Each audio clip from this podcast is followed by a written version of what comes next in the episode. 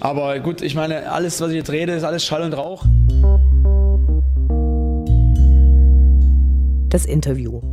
Gespräche mit Spielern, Funktionären, Initiativen, Freund und Feind.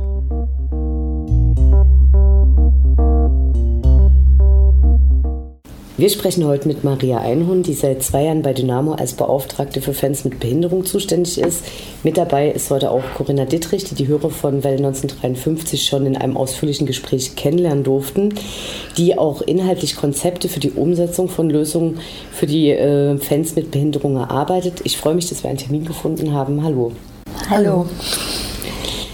Maria, wie bist du zu deiner Stelle als Beauftragte für Fans mit Behinderung bei Dynamo Dresden gekommen? Also während meines Studiums äh, der sozialen Arbeit habe ich äh, ein Fremdpraktikum machen müssen, einfach, dass wir in den Arbeitsbereichen der sozialen Arbeit nochmal komplett andere Eindrücke äh, erhalten, wie wir sie bei unserem Praxispartner hatten. Da habe ich mein Fremdpraktikum in der Fanabteilung von Dynamo begonnen, hatte die Aufgabe, mich ums Fanhearing zu kümmern und ein Stück weit um die Konzeptionierung von der Stelle einfach von dem äh, Beauftragten für Fans mit Behinderung und aus dem Praktikum ist dann quasi ein Arbeitsverhältnis entstanden. Und äh, wie sieht deine Fanbiografie aus? Also warst du vorher schon Fan von Dynamo Dresden oder ist das erst dann entstanden? War ich vorher schon. Also mein erstes Spiel war am 16.11.2009. Damals hat mich mein erster Freund mit ins Stadion genommen. Wenn das neue Stadion fertig ist, dann kommst du mal mit. Ähm, war gegen die Kickers Offenbach. Damals war Steffen Menze Trainer. Und es war bei Dynamo auch das erste Spiel unter Matthias Maugsch. Dynamo hat verloren, 2 zu 4. Und ich war total beeindruckt von der Stimmung. Also, ich, wir saßen im, im, was jetzt Familienblock ist, war ja damals noch nie.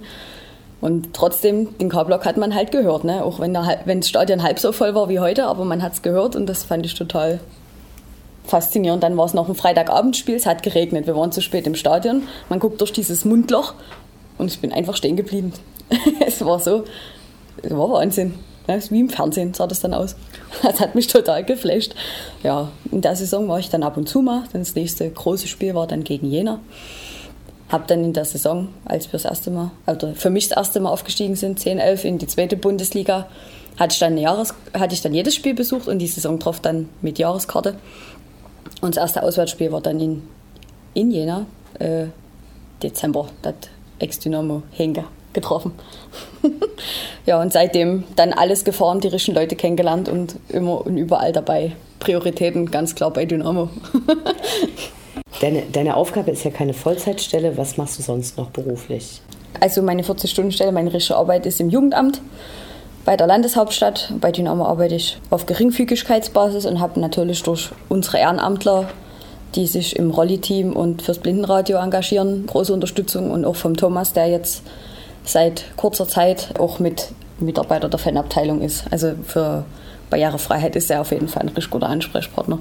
Vor einem Jahr gab es den ersten Stammtisch für Fans mit und ohne Behinderung. Damals waren überraschenderweise mehr als 100 Leute in äh, den VIP-Räumlichkeiten des Stadions. Und da ging es das erste Mal darum, überhaupt äh, auch Pro Probleme zu sammeln. Ich war damals überrascht, mit welchen Problemen die Fans mit Behinderung überhaupt konfrontiert sind. Könnt ihr die für unsere Hörer mal beschreiben? Ja, also diese, dass diese erste Veranstaltung so einen großen Zuspruch äh, hatte, damit haben wir selber auch nie gerechnet. Also wir waren auch sehr positiv überrascht. War quasi die erste Veranstaltung im offiziellen Rahmen. Im Praktikum hatte ich dann schon mal eine kleinere Bestandsaufnahme gemacht, indem ich halt mit verschiedenen Fans mit Behinderung gesprochen hatte. Ja, so Themen die es gab, waren auf jeden Fall viele kleinere Sachen, die man so am Spieltag einfach lösen konnte oder die man kurzfristig lösen konnte. Zum Beispiel das Freihalten der Rolliplätze durch die Ordner.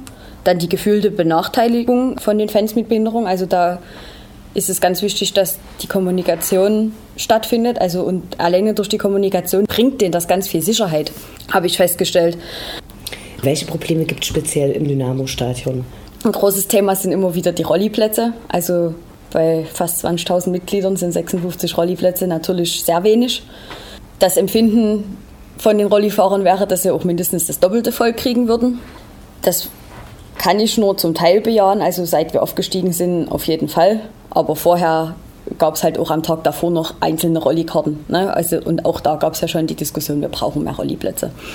Ja, Dann äh, ein Problem ist so die, die Parkplatzsituation, äh, die noch nicht so ganz optimal geklärt ist für die Rollifahrer. Die parken jetzt halt auf der Blüherstraße. Das sind aber allerdings nur 23 Plätze. Und das ist halt in Relation zu den Rolliplätzen äh, wenig. Wobei wir da auch an der Lösung dran sind. Also da sind wir auch wirklich im guten Austausch mit der Projektgesellschaft. Und ich weiß, dass das am Laufen ist, dass wir dort eine Lösung finden. Ein weiteres Problem sind, dass die Begleitpersonen nie hinter den Rollifahrern stehen dürfen, weil es da bauliche Gegebenheiten gibt, die, also das ist schon mit Sondergenehmigung gebaut und die Rolli-Begleitpersonen, die sitzen zum Teil sehr weit weg von den Rollifahrern. Also wenn da wirklich mal was wäre, das ist fast unmöglich, das von der Entfernung mitzukriegen. Ja, was wir beheben konnten, dann gibt es jetzt eine Drittstufenmarkierung im Block P bis hoch zum Blindenradio, also die, diese schwarzen Streifen auf dem gelben, dass sie das unterscheiden können. Es gibt Handläufe, die bis hoch zu den Blindenplätzen gehen, dass die sich auch von unten bis hoch äh, festhalten können. Das ist ja bei den anderen rein Niederfall. Dann auf der Blüherstraße an dem Aufgang wurden jetzt auch die untere und die obere Stufe gekennzeichnet, sodass die äh, Blinden sehen, dass dort die, dass die Treppe anfängt und aufhört also das ist zwar ein Streifen von dem Blindenleitsystem verbaut, aber das ist, also es müsste mindestens doppelt so breit sein, wenn es äh, den Anforderungen entsprechen soll. Ja, ich denke, dass die Kommunikation ganz klar besser geworden ist, dass sich die Fans mit Behinderung auch ernst genommen fühlen. Ja. Wie, wie erfahrt ihr von den Problemen? Ist es so, dass die Leute ähm, euch eher im Stadion direkt vor Ort ansprechen oder schreiben die euch auch E-Mails, rufen die an? Wie passiert das? Also im Stadion ja, ähm, bei uns eher weniger, dann eher auswärts. Wenn es bei uns Sachen gibt, dann sage ich immer den Leuten, also wenn es vielleicht zum Beispiel der Ordnungsdienst ist, sage ich, schreibt mir am Montag eine Mail, merkt euch die Nummer von dem Ordner, sagt, was das Problem war und wir leiten das weiter. Ja, wenn, wenn wir Gästerollis haben oder so, da lässt sich das im Stadion auf kurzem Weg klären. Ne? Ich sage immer, wenn, wenn ich Kontakt mit welchem vorher hatte, sage ich, ruft mich an am Spieltag, ich bin da, ich kann euch helfen auch über Corinna und Marek am Spieltag oder über Norbert. Also das geht eigentlich in der Regel ganz gut. Ja, dann per E-Mail oder ich habe ja Sprechzeiten mittwochs von 16 bis 18 am Telefon, rufe ich auch immer zurück. Ich denke, dass Corinna und Marek auch relativ viele Mails kriegen. Die werden dann auch weitergeleitet an mich. Ja. Ja, das ist schon ähm, der Hauptkommunikationsweg, obwohl man halt sagen muss, diese großen Sachen wirklich, wie die jetzt auch erledigt wurden, also die Maria angegangen ist, wie die Handläufe, die Markierungen, diese Hörschleife etc., diese Themen, die kamen erst bei der Versammlung auf, ne? bei der im, im letzten Jahr. Ähm, oder auch die Begleitplätze von den Rollifahrern. Deswegen ist auch gut, solche äh, Veranstaltungen immer mal durchzuführen, weil da wirklich die größeren Themen aufkommen und man sich dann geballt halt darum kümmern kann. Also wir haben gehört, dass Dynamo 56 Rolliplätze hat. Ich weiß, dass es ein Blindenradio gibt. Wir haben da auch schon mal ein Interview gemacht. Wie sieht das im Vergleich mit anderen Vereinen aus oder mit anderen Stadien? Also als erstes würde ich gerne sagen, dass wir zwei Rolliplätze mehr haben als äh, der Brauseverein in Leipzig. Das ist mir persönlich besonders wichtig. ähm, zumindest ist das noch der Fall. Ja, wie gesagt, seit wir äh, wieder aufgestiegen sind in die zweite Bundesliga, könnte es auf jeden Fall mehr werden äh, oder mehr sein. Wir bewegen uns im unteren zweiten Drittel in der zweiten Bundesliga. Also es gibt ein paar Vereine, sieben Vereine, die weniger Rolliplätze haben als wir und der Rest halt eher mehr. Also ich meine, dass wir jetzt an Stuttgart oder Hannover oder Lautern nicht rankommen mit 100 äh, oder über 100 Plätzen, das ist irgendwie klar. Das gibt einfach die Kapazität nicht her. Ja, der Schacht hat momentan noch 20 Rolliplätze und daraus werden 68, wenn das Stadion fertig ist. Also schon krass, aber das hängt auch damit zusammen, dass es einfach eine neue Richtlinie gibt, wo 0,5 Prozent der Gesamtkapazität als äh, Rolliplätze vorgehalten werden müssen. Ja, und unser Stadion steht, also die gibt es seit 2014 und unser Stadion steht einfach länger. Ihr seid ja auch bei Auswärtsspielen fast immer dabei. Wo ist es für äh, Dynamo-Fans mit Behinderung besonders schwer? Also was so mein absolutes Highlight äh, war, was so schlechte Organisation angeht, war Rostock. Ähm, da haben die die Ordner, die Rollifahrer, also haben die die Treppen hochgetragen. Also das ist erstmal für die Entfluchtung, also für die Sicherheit meines Erachtens nach völlig daneben. Und dann wäre halt auch die Frage, also das beschämt ja auch die Rollifahrer, ne? Also das ist, ja, also das war für mich, war das echt größte Katastrophe überhaupt außerhalb, also auswärts. Ja, ähm, regelmäßig ist einfach so mein Gefühl, dass viele Ordnungsdienste einfach nie Bescheid wissen. Na, also wenn also man wird hin und her geschickt, da fühlt sich der eine nie zuständig, dann sieht man, man ist vom Gastverein, dann, ja, dann müsst ihr zum Gästeblock, dann geht man zum Gästeblock, dann heißt es wieder, nee, der Rolli-Eingang ist dort und dort. Also das war in Hannover so, das war in Stuttgart so und auch in Halle. Also da standen die Rollifahrer im Gästeblock mit diesen Hamburger Gittern umzäunt und mussten irgendwie aus diesen Hamburger Gittern raus, um zu dem Rolli-Zugang zu kommen. Das war schon, wurden dreimal hin und her geschickt, das war dann schon etwas ärgerlich. Gibt es auf der anderen Seite auch positive Beispiele? Ja, also Vereine, wo ihr sagt, äh, die machen das richtig gut, da, die sind eigentlich unser Vorbild in dem. Also richtig gut fand ich äh, St. Pauli. Also da ist alles klar, klar kommuniziert. Also Union war, fand ich auch klar kommuniziert. Die haben zwar weniger Rolliplätze, weil es halt einfach auch ein kleineres Stadion ist. Aber auch dort hat die Kommunikation geklappt. Das war für die Rollifahrer klar, wo die hin müssen, wo die reinkommen. Und auch Nürnberg fand ich eigentlich ziemlich entspannt. Was sind aus eurer Sicht äh, die größten Herausforderungen und, oder Probleme für eine Inklusion von Fans mit Behinderung? Ja, also ich finde ja, dass äh, die größte Sache ist eigentlich so das Finanzielle. Ne? Also ich denke, wenn man das Geld einfach hätte, dann könnte man viel mehr machen. Dass man, also ja, die Gehörlosen, die lassen sich einfach, also es ist halt schwieriger, ne? Also für einen Rollifahrer, dann baust du ich spinne jetzt mal, baut man halt ein paar Rolliplätze und dann ist das Thema abgehakt. Ne? Für die Gehörlosen muss man ja quasi von Spieltag zu Spieltag neu organisieren, dass man vielleicht, also wir hatten jetzt gegen Hannover, hatten wir Gebärdendolmetscherin da, die dann quasi das Spieltagsprogramm übersetzt hat und da, da hängt halt jedes Mal wieder neue Organisation dran. Ne? Das ist halt schwierig.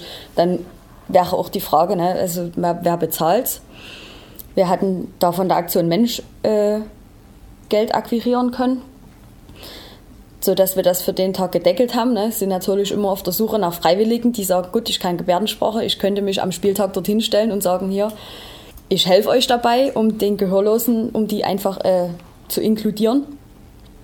Ja, also man kann halt wirklich damit Arbeitsstellen füllen, bin ich der Meinung. Ne? Also schon, wenn wir die Vereins-Homepage angucken, die um sie barrierefreier zu machen, da müsste man die ganzen Bilder genau beschreiben. Also jedes Bild bräuchte eine Bildbeschreibung, dass die mit ihrem System einfach das vorgelesen kriegen, was die auf dem Bild sehen. Denn für die Gehörlosen müsste man wirklich alles untertiteln oder transkribieren. Ne? Da, da fängt es halt bei der Pressekonferenz an und hört bei den Stimmen zum Spiel auf, oder? Ne? Wird ja jetzt auch äh, schwierig beim Radiointerview. Auch am Stadion alles in Breilschrift beispielsweise, ne? Barrierefreie Homepage, barrierefreier YouTube-Kanal, was es alles gibt. Und das stimmt, also es muss halt auch gepflegt werden. Also neben den Kosten, die schon enorm sein können, ne, wenn man alles angehen möchte, ist halt die Umsetzung dann auch halt eins der größten Probleme. Also ihr braucht eigentlich eben entweder mehr Geld, wo wir alle wissen, dass es mhm. leider nicht äh, auf den Bäumen wächst, aber ihr würdet euch auch freuen, wenn sich Leute bei euch melden würden, die sagen, wir sind bereit, zum Beispiel als Gebärdendolmetscher bei Spielen dabei zu sein? Ja, klar. Definitiv. Habt ihr jetzt schon äh, konkrete Projekte für die Zukunft? Ja, die gibt's. Wir haben einen Inklusionsspieltag in der Pipeline, also wir planen da was. Dazu gibt es dann in zwei Wochen einen Termin, wo wir dann ein bisschen uns einen Fahrplan machen. Dann gibt es einen Plan fürs Blindenradio, wozu wir jetzt eigentlich nie so viel verraten wollen. Und natürlich das Thema Gebärdendolmetscher ist auch ein großes, wo wir dran sind. Fällt euch noch was ein, wie Fans ohne Behinderung, Fans mit Behinderung vielleicht besser unterstützen können?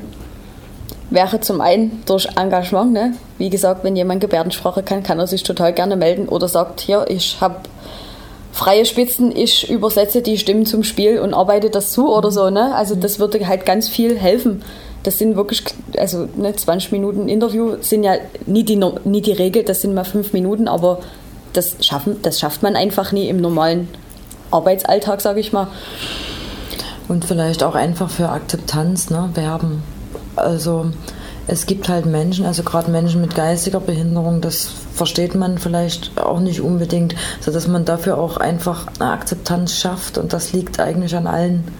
Es liegt an, an jedem selbst, das auch anderen mit zu vermitteln, dass es halt auch Menschen gibt, die anders sind. Einfach.